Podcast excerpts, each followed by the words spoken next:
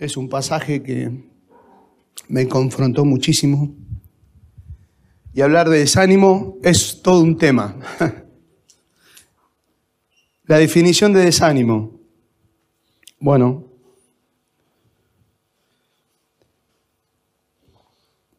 podemos hablar de desánimo, abatimiento, decaimiento del ánimo.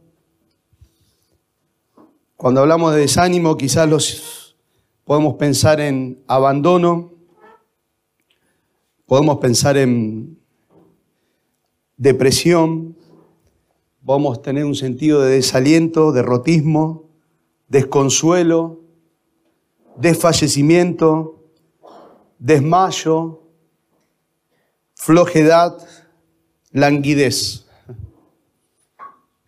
Una falta de energía total, un decaimiento del ánimo. Una profunda sensación, hermanos, de la ausencia y la distancia de Dios que agota toda nuestra energía y hace que cada día requiera un esfuerzo sobrehumano solo para llegar al final del día. Desánimo. Podemos pensar que cuando nos levantamos por las mañanas nos sentimos caídos aún, nos sentimos sin energías, nos sentimos decaídos, pesimistas. Vemos y hacemos todo a través de una nube. Vivimos nuestra vida con las persianas bajas, podríamos decir. Todo está impregnado de oscuridad. Estamos abatidos. Esto es lo que decían en antaño, lo llamaban melancolía. Melancolía. Se trataba de una palabra que viene del griego y que significa literalmente bilis negra.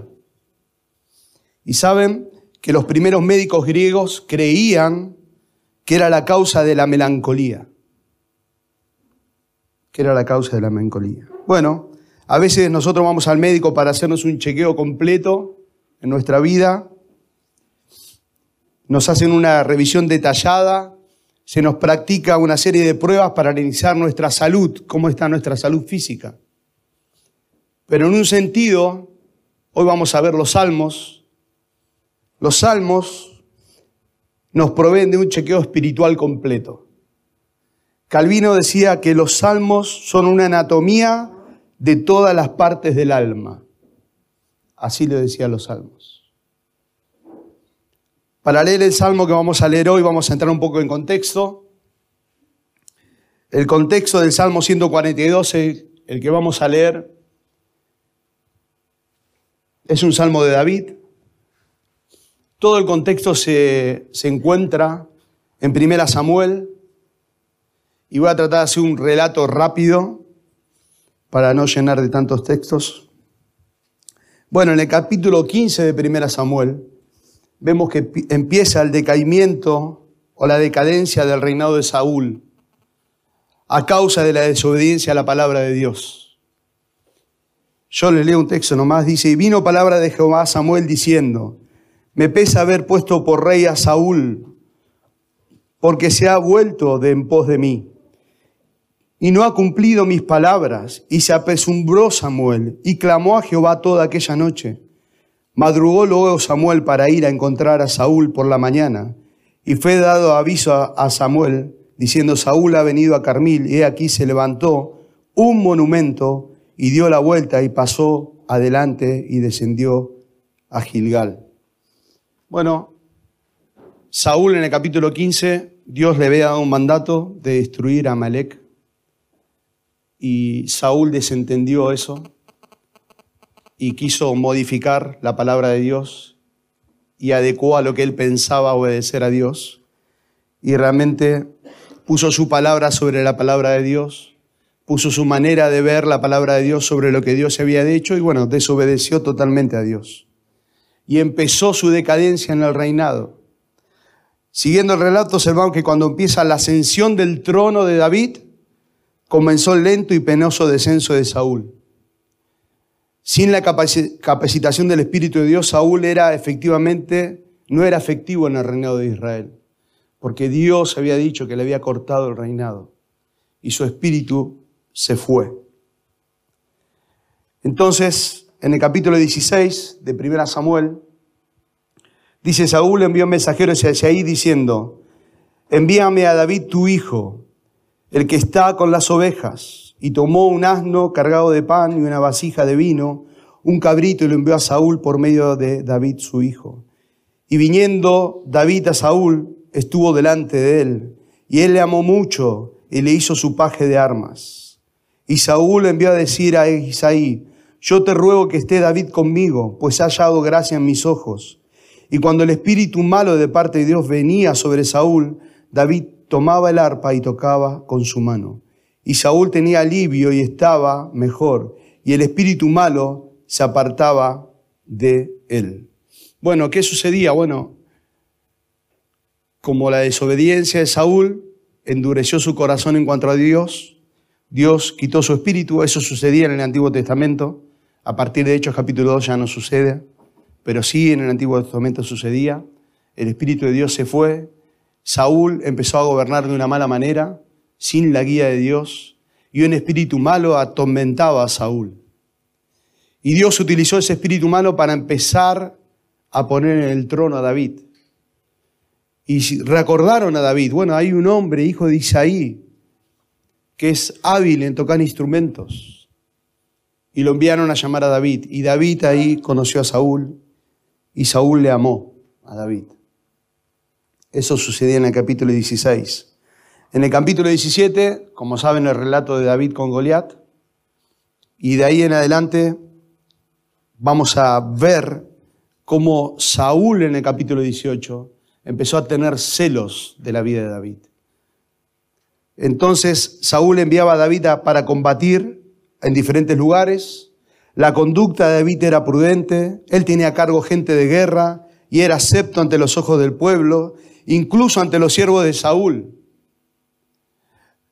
Cantaban cuando David y la gente de guerra volvían a sus ciudades. Las mujeres de todas las ciudades cantaban, Saúl mató a miles y David a diez miles. Y eso enojaba o enojó a Saúl. A tal punto enojó a Saúl que empezó a mirar con malos ojos a David y lo quiso asesinar arrojándole una lanza, la cual David esquivó. Saúl seguía planeando la manera ya de deshacerse de David. Y la hostilidad a David acrecentaba.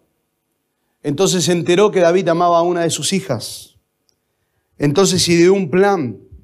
Como él no podía matar a David, encubiertamente ideó un plan que los filisteos maten a David. Entonces, ¿qué hizo? Puso un precio muy alto por su hija. Dijo, los filisteos los van a matar a David, así que vamos a pedir 100 prepucios de filisteos, que ellos se encarguen de matarlo.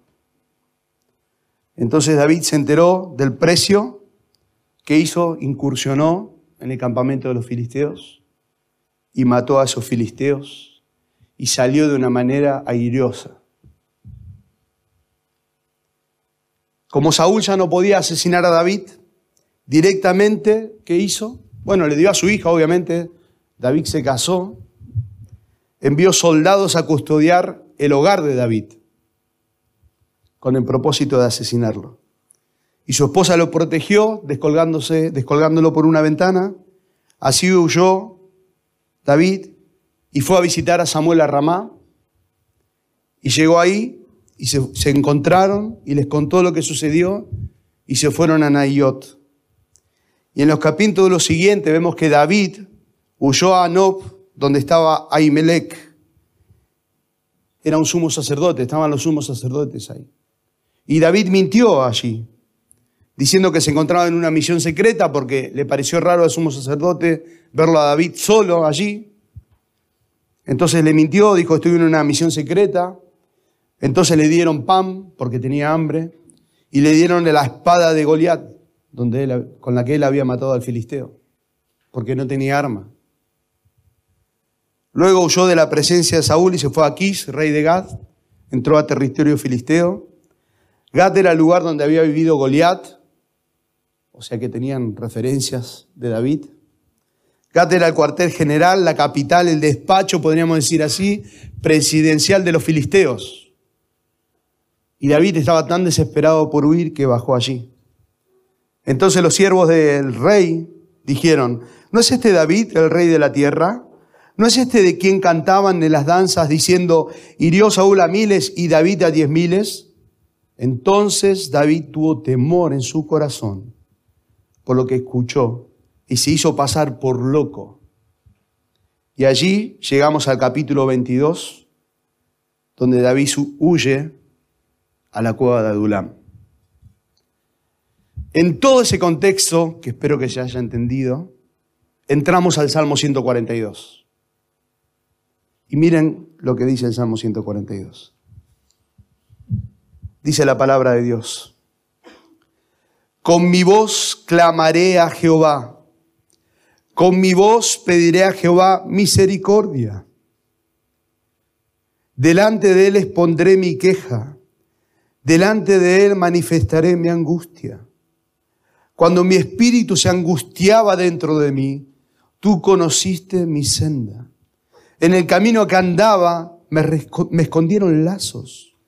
Mira mi diestra y observa, pues no hay quien me quiera conocer. No tengo refugio. No hay quien cuide de mi vida. Clamé a ti, oh Jehová, y dije, tú eres mi esperanza y mi porción en la tierra de los vivientes. Escucha mi clamor, porque estoy muy afligido. Líbrame de los que me persiguen, porque son más fuertes que yo. Saca mi alma de la cárcel para que alabe tu nombre.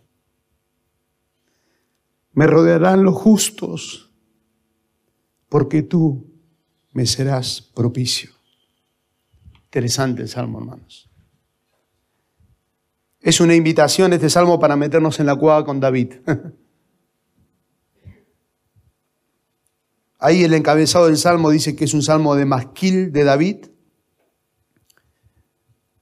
La idea de masquil es un término que se refiere a un tipo de canción o poema y a través de esa canción o poema David quiere enseñarnos algo, quiere darnos una instrucción. Un escritor dijo lo siguiente referente a este salmo. Hay dos notas corriendo lado a lado a lo largo de la canción.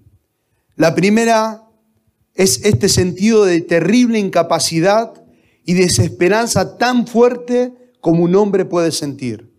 La otra es esa determinada aplicación del alma sin esperanza a Jehová. Por eso este salmo, hermanos, es un salmo de lamento individual, el salmista solicita desesperadamente la intervención de Dios en medio de la adversidad que estaba pasando y en medio de la soledad profunda en que David estaba experimentando. David, jóvenes, se encontraba en un profundo desánimo, profundo desaliento. Podríamos decir, David estaba abatido, Pensemos, David ya no tenía seguridad, no tenía que comer, no tenía con quién hablar, no tenía una promesa que aferrarse, no tenía esperanza que las cosas cambiarían, se encontraba solo, lejos de todos, de todas las cosas que amaba, perdió su esposa, su hogar, su amigo íntimo, su consejero. Finalmente, perdió respeto hasta por sí mismo, se fingió loco. ¿Podemos sentir la soledad de la cueva? ¿Podemos, pensemos la desesperación de David en ese momento? Pensemos la profundidad en la que se encontraba hundida su vida. No hay escape. No hay, no queda nada. Él estaba lejos de todos. ¿Saben qué? Menos de Dios. David se encontraba en la cueva no por su pecado. Él no estaba así por su pecado. David estaba así por una adversidad que Dios había preparado. Es interesante pensar en la cueva Recuerdo, una vez nosotros hicimos un campamento con los jóvenes de la iglesia, el MQB, algunos van a recordar eso, y nos fuimos a San Luis. Y en San Luis fuimos a, a conocer un lugar llamado La Carolina, y allí había unas minas abandonadas. Y con los jóvenes nos vistieron adecuadamente para ir a las minas, un casco, la linterna de LED, botas, no saben, tengo fotos, después los puedo pasar. Y el guía nos separó en grupos de cinco o seis jóvenes y nos hizo entrar a la mina. Y estábamos en el agua, porque había charcos, porque dentro de la mina esa había un río subterráneo. Y en un momento nos metimos bien adentro. Él dice, voy a hacer un ejercicio y se van a sorprender. Entonces nos hizo hacer una ronda. Yo digo, ¿qué va a hacer este loco acá? Nos hizo apagar las linternas a todos. Y apagamos la linterna y literalmente no nos veíamos. Las mujeres que pudieron haber hecho, ¡ah! Pero no nos veíamos. Ponías la mano así y no veías nada. Y cuando yo pensaba en la cueva de Adulam, pensaba que David no tenía linterna LED, no tenía una luz de emergencia, tenía un camino angosto, porque esa era la cueva, entre las peñas, hasta ingresar en una profunda cueva, donde tenía capacidad, o que nosotros sabemos, para 400 personas. ¿Estaría solo en una cueva así? ¿En profunda oscuridad? Así se encontraba David. Solo. Y en el medio de esa soledad, el Salmo dice, con mi voz clamé a Jehová. La idea de clamar es, con mi voz solicité ayuda. La idea es solicitar ayuda con intensidad en profunda agonía, hacer sonidos audibles del dolor físico y angustia emocional. El enfoque de ese clamor está en la posibilidad que alguien responda el llanto que él estaba experimentando.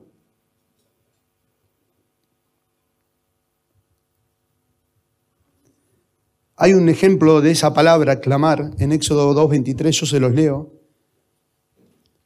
que amplifica un poco el, ejemplifica un poco la idea de la palabra. Aconteció, dice, después de muchos días murió el rey de Egipto y los hijos de Israel gemían a causa de la servidumbre y clamaron y subió a Dios el clamor de ellos con motivo de su servidumbre y oyó Dios el gemido de ellos y se acordó de su pacto con Abraham, Isaac y Jacob y miró Dios a los hijos de Israel y los reconoció. Es la misma idea de la palabra gemir, clamar. Aquí David clama a Dios con su voz, sintiendo que los, los sentimientos quizás de silencio que él tenía ahí no eran suficientes para presentar su necesidad delante de Dios. Él clamaba a Jehová, dice ahí. La idea de Jehová de Yahvé era el nombre personal por el cual se dio a conocer a Israel en los tiempos post-exílicos y se consideraba tan sagrado ese nombre que no se pronunciaba y era sustituido por lo general por el término Adonai, que significa Señor, amo, dueño. El hombre o el nombre del único Dios verdadero. David comenzó a llamar al Dios verdadero a pedir encarecidamente compasión. Encarecidamente pide misericordia. Ahí dice el texto. Dice, con mi voz clamé a Jehová, con mi voz pediré a Jehová misericordia, pediré misericordia a mi Señor, a mi dueño, a mi amo, en medio de esta circunstancia. Esta palabra misericordia es la palabra Geset y encierra un significado que es difícil traducirlo en una palabra en español. Esa palabra misericordia es una clase de amor inagotable de un amor inquebrantable, de bondad, de amabilidad y a menudo se usa para el amor de Dios que se relaciona con fidelidad a su pacto. Es un amor constante. Saben, cuando David está clamando en esta circunstancia, en la cual él no podía manejarla, David estaba apelando a ese amor inquebrantable de Dios. Eso es tremendo, hermanos. David sabía que el único que lo podía sostener en esta angustia profunda era el Señor y su misericordia. El salmista dice que delante del Señor bondadoso, de que era fiel a sus promesas, no se iba a guardar absolutamente nada, iba a decir sus quejas, iba a decir sus angustias. ¿Sabe lo que estaba haciendo David aquí literalmente, jóvenes? Estaba echando su carga sobre el Señor.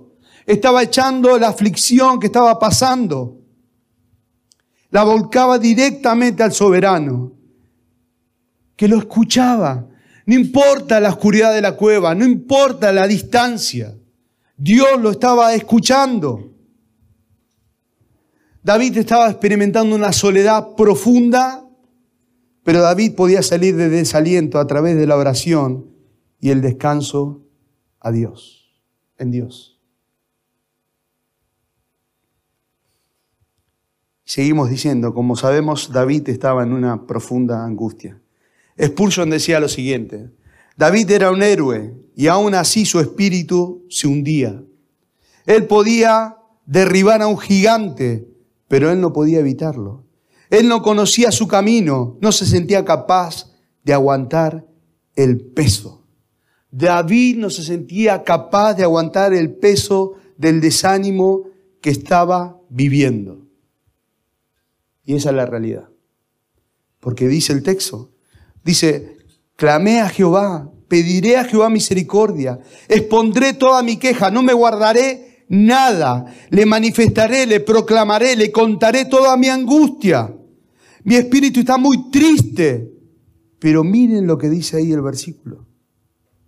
Al final del versículo 3, cuando mi espíritu se angustiaba dentro de mí, ¿tú qué dice? Tú conociste mi senda. tú conociste mi senda. David estaba seguro que Dios estaba al control de todo lo que le pasaba, a pesar que él estaba muy angustiado. Dios estaba al control a pesar del desánimo. Un escritor dijo lo siguiente, tu tribulación empezó en la hora que él consideró oportuna, no podía venir antes, y él ha marcado el grado de la misma tribulación, hasta el grosor de un cabello, su duración hasta el minuto. Él sabe además en qué forma está afectando tu espíritu y las provisiones de gracia y fuerza que Él considera necesarias que te las proporciona para tu vida. Yo no sé qué circunstancias estás pasando o estamos pasando, pero ¿no te da ánimo saber que no importa la magnitud del desaliento que estás pasando, o lo que te aqueja, o la soledad que estás pasando? ¿No te da ánimo saber que Él conoce tu situación, el Señor? Que el Señor conoce las dificultades, las debilidades, que el Señor conoce cada momento en que estás agobiado. Miren lo que escribió un puritano, tremendo. Dice así, ¿puedes ver las penas de otro y no sentir tu aflicción? ¿Puedes verle cuando sufre y no intentar aliviarle? ¿Puede un padre ver a su hijo que llora y no sentir pena? ¿Es la madre indiferente al gemido de su hijo? Todo esto es imposible. ¿Crees tú que tus suspiros no los oye tu hacedor? ¿Que tus lágrimas ardientes le pasan inadvertidas? No, dice. Él nos concede su gozo, que ahuyenta nuestro dolor, y en tanto que éste persiste, nos consuela con su amor. el clamor de David. Tú, tú Señor, conociste mi senda. Y ahora vamos a ver un poco más en profundidad la situación en la que él estaba. Versículo 4 y versículo 5.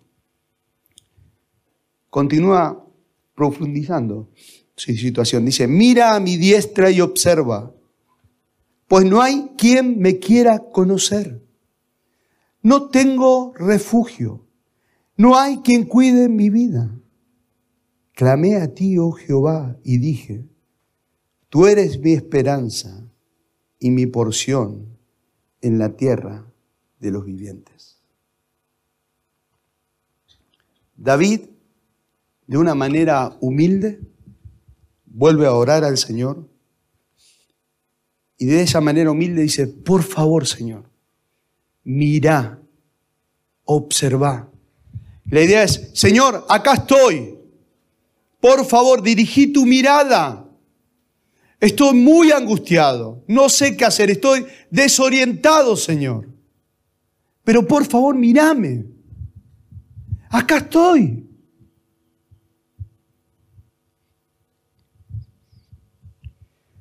La idea de mirar y observar es percibir con atención. Y eso de una manera humilde le estaba pidiendo David a Dios. No de una manera prepotente, entendiendo a quién se estaba dirigiendo. Dice, por favor, Señor, te lo suplico, presta atención. Dirigí tu mirada a mi vida. Isaías 66.2 dice, todo esto lo hizo mi mano y así todas estas cosas llegaron a ser, declara el Señor. Pero a este miraré, al que es humilde y contrito de espíritu, que tiembla ante mi palabra.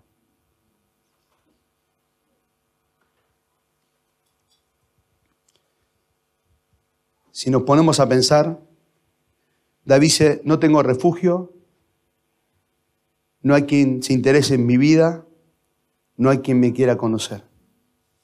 Nadie, nadie estaba interesado en David. No tenía quien lo defendiera de los adversarios. Cuando dice no tengo refugio, no tengo quien me, quien me proteja. El salmito estaba manifestando una crisis profunda en la adversidad que él se encontraba.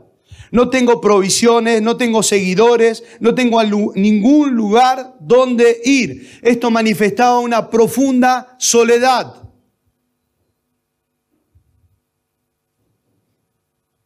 Se sentía solo y abandonado. Sin embargo, este mismo clamor llegó a Dios muestra que David, hermanos, sabía que incluso si había sido olvidado por los hombres, Dios no lo había olvidado. Dios no lo había olvidado. Incluso si todos los refugios habían fallado, ¿saben qué? David encontró en Dios un oído para la voz de su clamor. Y el versículo 5 dice, clamé a ti, oh Jehová. La idea de esa expresión es, Señor, ven a mi encuentro. Señor, te necesito. David podía proclamar confiadamente que Dios era realmente su refugio. Dios era realmente su refugio.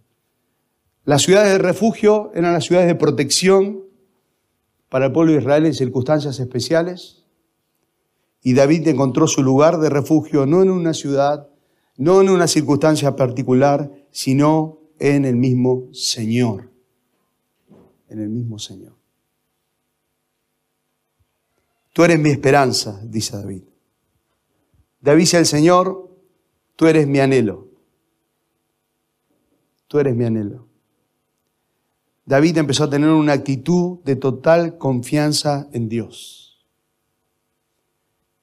Salmo 62, 5 dice, alma mía, en Dios solamente reposa, porque de Él es mi esperanza. No importa las tribulaciones que debía afrontar David, sabía que él podía encontrar consuelo para su alma al aferrarse en la mano soberana del Señor. aferrarse en la mano soberana del Señor.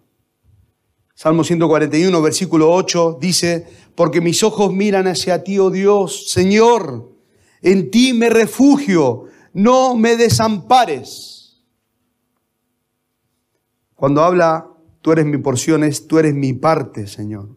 Tú eres mi, mi herencia, Señor. David decía, Señor, eres todo lo que tengo.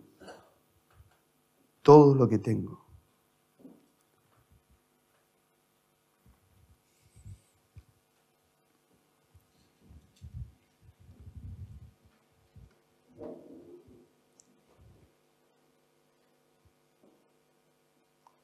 Sigue diciendo el versículo, mi porción en la tierra es los vivientes. Escucha mi clamar, mi clamor, porque estoy muy afligido. Salmo 73, versículo 23 dice, mi carne y mi corazón pueden desfallecer, pero Dios es la fortaleza de mi corazón y mi porción para siempre. Y Lamentaciones 3:24 dice, el Señor es mi porción, dice mi alma, por eso en Él espero. Y en versículos 6 y 7 vemos la súplica de David una vez más. Escucha mi clamor porque estoy muy afligido. Líbrame de los que me persiguen porque son más fuertes que yo. Saca mi alma de la cárcel para que alabe tu nombre. Me rodearán los justos porque tú me serás propicio. Escucha mi clamor, atiende mi clamor, oye mi clamor. Señor, recibe esta información y responde en base a mi estado que me ves, es la idea. Respóndeme, Señor. Salmo 86, 6 dice, escucha atentamente mi oración, oh Señor, oye mi urgente clamor. David una vez más está derramando su alma a Dios y le vuelve a comunicar la gran aflicción por la que estaba atravesando. Alguien dijo lo siguiente, no mostramos nuestra angustia delante de Dios para que la vea, sino para que nosotros podamos verle a Él. Es para nuestro alivio, no para su información. Eso estaba haciendo David. Él no le estaba contando a Dios para que Dios se entere, porque Dios ya lo sabía. Lo que David estaba diciendo era descargando su alma a Dios, echando su carga al Señor, para que Él actúe conforme a su voluntad. David recalca de nuevo su estado emocional desesperante. Dice, estoy muy afligido. Señor, sigo contristado, Señor, sigo derrumbado, Señor, sigo desconsolado, sigo abrumado, sigo decaído, Señor. Estoy extremadamente débil. Y dice, los adversarios son fuertes. Los adversarios de David tenían todos los recursos para derribar su vida, tenían las estrategias para ubicarlo, tenían las armas para matarlo, tenían la cantidad de hombres para reducirlo y terminar con él. Podríamos decir que no podía, no tenía ninguna forma de poder enfrentar solo a Saúl y a su ejército. A Gat y todo su ejército que lo estaba buscando para matar. No tenía forma, David. No había manera. A David no podríamos decir que no tenía forma de enfrentar solo. Ya no dependía de la capacidad de David, no dependía, no dependía de su destreza, ya no tenía un ejército al lado de él que lo ayudara para salir airoso de la situación, no tenía quien pedir consejo. El salmista se sentía en la cueva como en la cárcel. Así se sentía David. No podía salir, no podía huir. Se sentía acorralado. Acorralado. Entonces Dice, líbrame, líbrame de los que me persiguen, porque son más fuertes que yo. Saca mi alma de la cárcel para que alabe tu nombre. Saben, el gran beneficio de la aflicción profunda es que nos hace perder la confianza en todo lo demás y que acaba con nuestras esperanzas que pueden venir de cualquier otra dirección, es el hecho de que nos lleva a buscar al Señor en busca de consuelo. David ya no tenía un ejército a que recurrir, David no tenía un rey a quien consultarle, David no tenía un paje de armas para que lo acompañe. David tenía solo al Señor. Solo al Señor.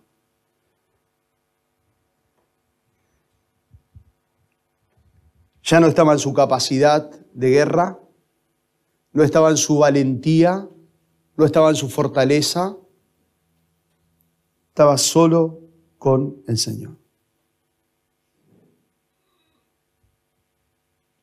Me llama la atención lo que dice el versículo 7.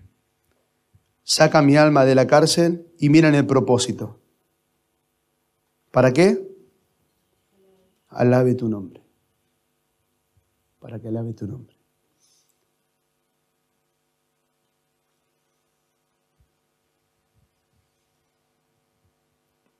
Para que alabe tu nombre.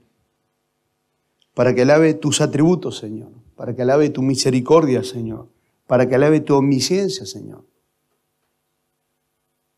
El propósito por el cual Dios muchas veces nos hace experimentar la soledad o el desánimo es para que recurramos a Él, para que demos la gloria a Él, no para que miremos nuestro ombligo, no para que nos demos penas a nosotros mismos, es para su gloria. Y David estaba entendiendo lo que le estaba pasando. David empezó a, pensar con claridad. Y no entiendo, Señor, todo esto que estoy huyendo de Saúl, huyendo de Gad, ya no tengo el palacio donde estaba. No, no entiendo, Señor, pero ahora sí, si vos me sacás de esta situación, sé que el propósito es para que alabe tu nombre. Y cuando hablamos de alabar, no solamente hablamos de cantar, sino para que mi vida glorifique a Dios. Para vivir conforme a tu propósito, Señor.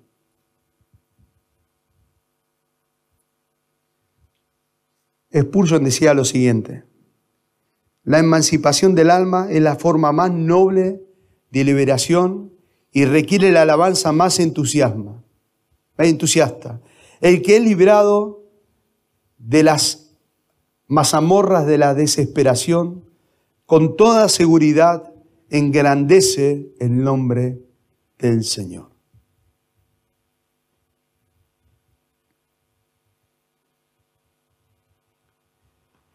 Aunque su clamor viene de una sensación de humildad y debilidad, David tituló a este salmo, o es un salmo de lamento, pero que expresa confianza. Y si volvemos a resumir el salmo, David empezó este salmo quizás con una queja, pero lo termina confiado en la alabanza que Dios va a sacarle de la situación.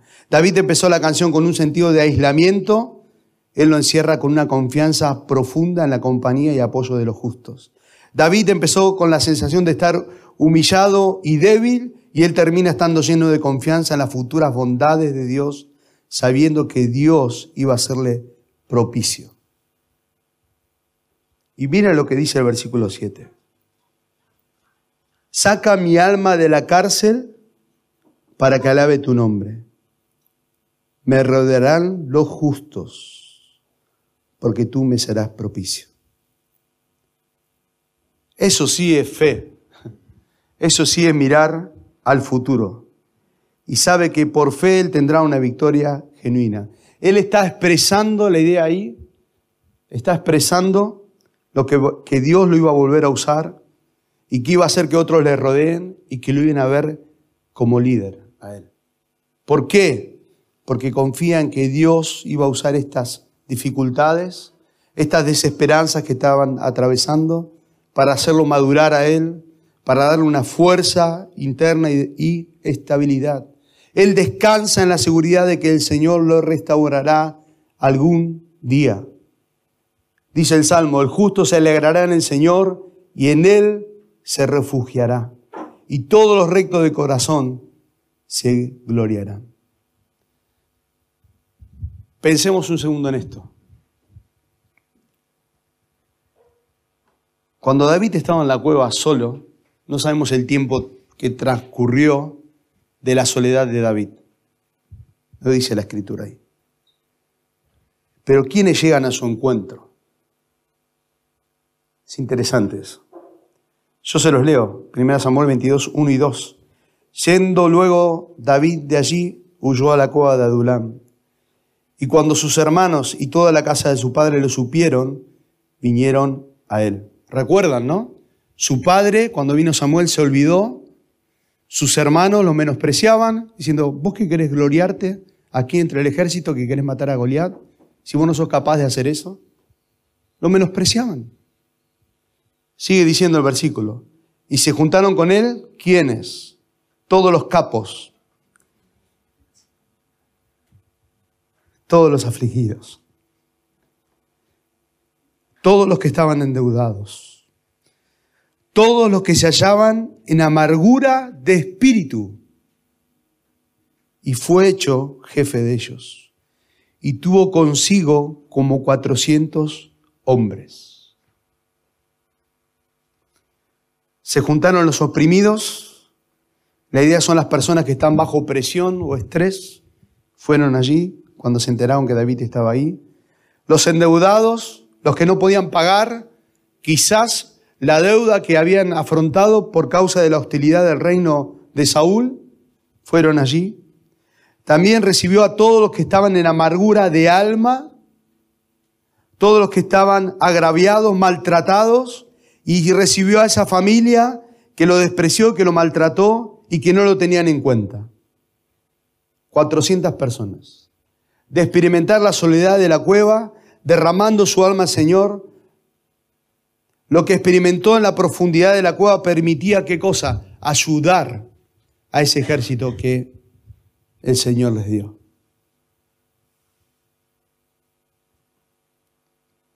David había experimentado aflicción, podía ayudar a los afligidos.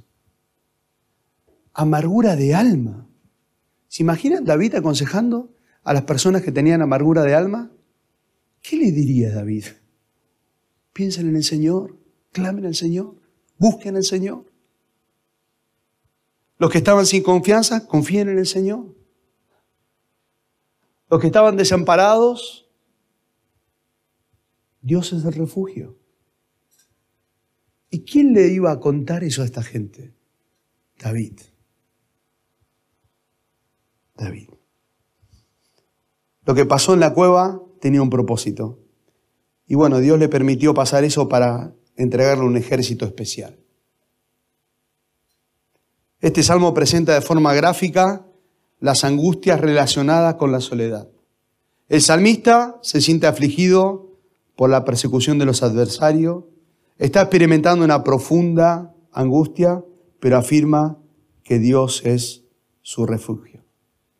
Y lo precioso es ver, David pasa del dolor a la esperanza. David pasa de la angustia a la confianza.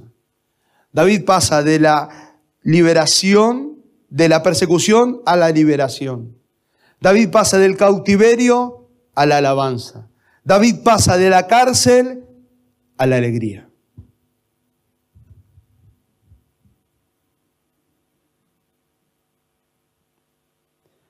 ¿Saben a quién me hizo acordar este pasaje del Antiguo Testamento?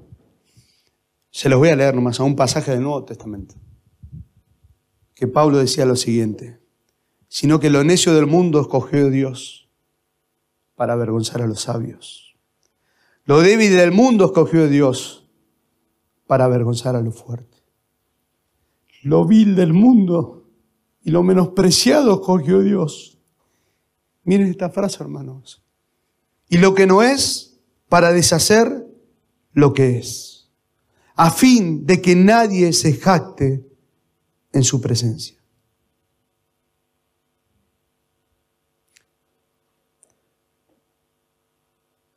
Saben, Pablo aquí concluye su larga discusión con una oración negativa de propósito. ¿Qué queremos decir? Que Dios va a desechar cualquier jactancia humana delante de Él.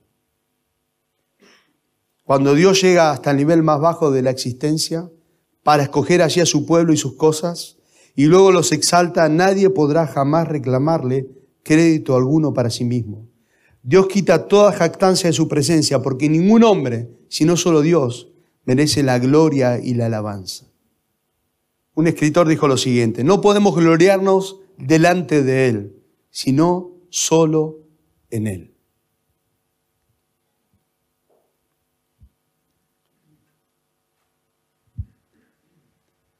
Tenemos la posibilidad de estar en un retiro, los cuales los encargados y todos los hermanos prepararon con tiempo, oraron por este retiro, pensaron qué tema podría ser para la juventud amada de la iglesia.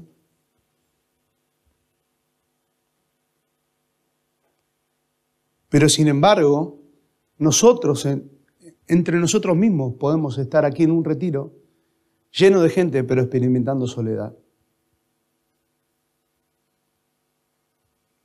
puede pasarnos.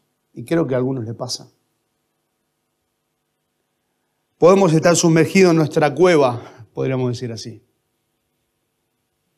En mi aflicción, en mi problema, en mi oscuridad, en mi depresión, en mi desesperación. Pasar alrededor de alguien sin contarle absolutamente nada. Estando acá expuesto a la palabra de Dios, indiferentes. Con un corazón duro, y podemos estar pasando eso aquí.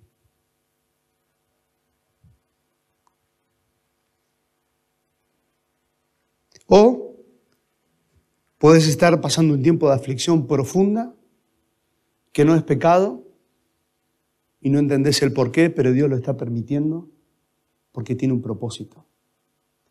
Quizás Dios te trae en medio de esa profundidad de tristeza para hacer bendecir a otros para aconsejar a otro, para animar a otro, para acercarse a otro a charlar. A mí algunas veces este, los retiros de jóvenes me causa una sensación agridulce. Porque por un lado veo a algunos que están entusiastas y que quieren escuchar la palabra o quieren invertir su tiempo en hablar con otros, porque están en el mismo ejército. Pero hay otros, es triste,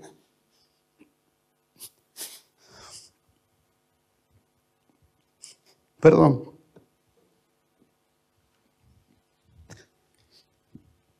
hay otros que el orgullo quizás ganó su corazón y se creen más sabios de los que le puedan aconsejar. Hay algunos que, que piensan que no necesitan contarle a nadie su aflicción, ni a Dios, y pueden pasar entre nosotros y abrazarnos y seguir su vida normal, indiferentes total.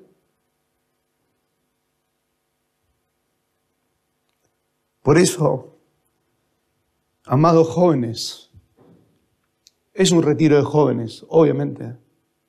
Hay que tener gozo, obviamente que hay que tener gozo. Hay que disfrutar un tiempo juntos de alegría, obvio. Pero tu principal propósito, orar Señor, es abrir tu corazón.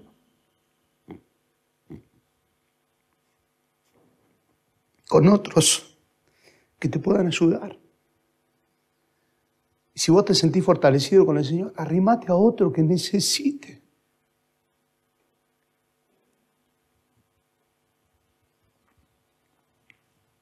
Porque el propósito que sea que hayas venido hoy o hayas venido este fin de semana, sea para terminar dando la gloria a Dios porque lo que por lo que Él hace no te bases igual de que viniste. Y esto no es un mensaje emocionalista para tocar las entrañas de tus emociones y salir llorando de acá. No, tómalo como un papá, un hijo, que le advierte. Tómalo como una persona grande que le está diciendo al joven, che, te vas a caer en un precipicio. Cuidado. Tómalo como lo que es una oportunidad que Dios te da para arrepentirte de ir a Él, para echar tu carga a Él.